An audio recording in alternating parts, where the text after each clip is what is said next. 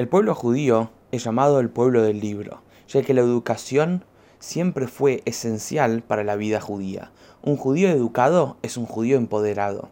A lo largo de toda la historia, el pueblo judío vivió en diferentes partes del mundo, vivió expulsiones de diferentes tierras, pero siempre llevábamos con nosotros libros, manuscritos, siempre la educación y la transmisión de los conceptos de Torah y del estudio de la sabiduría de Dios siempre fue esencial para el judío.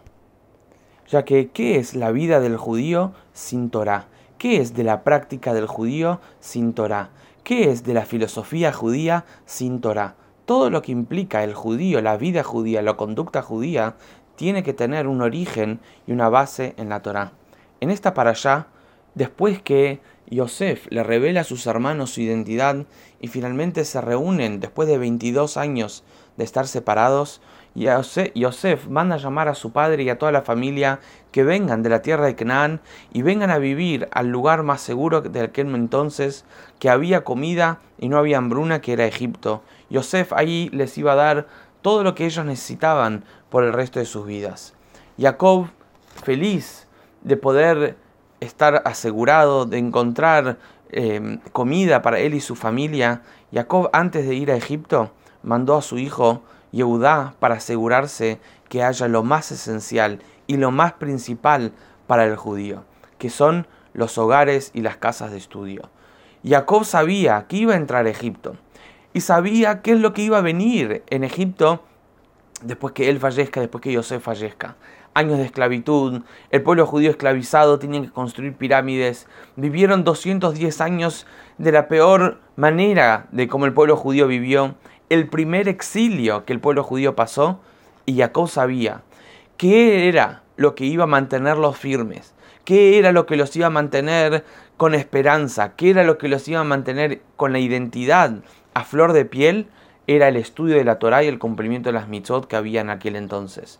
Por eso Jacob mandó a su hijo Yehudá para asegurarse que antes que él vaya, ya que era lo principal, haya un lugar de estudio. No de segunda, no cuando tenía tiempo, no si le sobraba plata, era lo principal.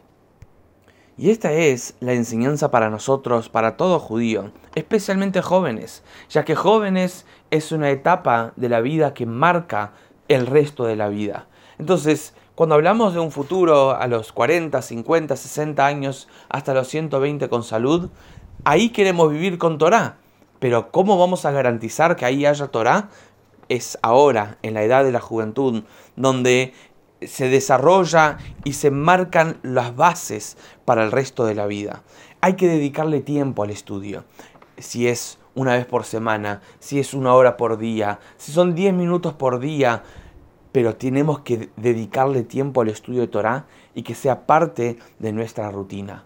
Una vez se cuenta la historia de Rabbi Akiva, que era un gran sabio en la época del, del Talmud, donde los romanos habían prohibido el estudio de Torah, le preguntaron a Rabbi Akiva por qué él seguía estudiando Torah. Y no solo eso, seguía enseñando Torah a las masas con decenas de miles de alumnos. Le preguntaron, ¿acaso no tenés miedo? Y él trajo un ejemplo. Dijo, una vez un zorro le preguntó a los peces, ¿por qué están nadando muy rápido de acá para allá? Y dice, mirá, nos estamos escapando de los pescadores, de esas redes que nos quieren sacar. El zorro les dijo, vengan conmigo, yo les doy una casa, yo les doy acá tierra firme y los pescadores no lo van a poder agarrar. Y los peces le respondieron, zorro, vos sos un tonto. Si estando en el agua, que es nuestra fuente de vida, estamos en peligro, imagínate salir del agua, cuanto más. Dijo Rabbi Akiva, si estudiando Torah, que es nuestra fuente de vida, estamos en peligro, imagínate si dejamos de estudiar Torah, cuánto más pasamos peligro.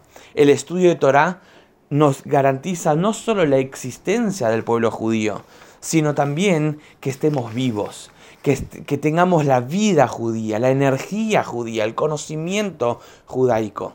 Porque si existimos como judíos pero no vivimos como judíos, a fin de cuentas vamos a dejar también de existir como judíos. Y esta es la enseñanza de esta para allá, de cuán importante tenemos que todos los judíos, no importa el nivel de observancia, no importa el nivel de creencia, el estudio de Torah es para que todo yudí pueda vivir como yudí y nutrir su alma judía. Shabbat Shalom.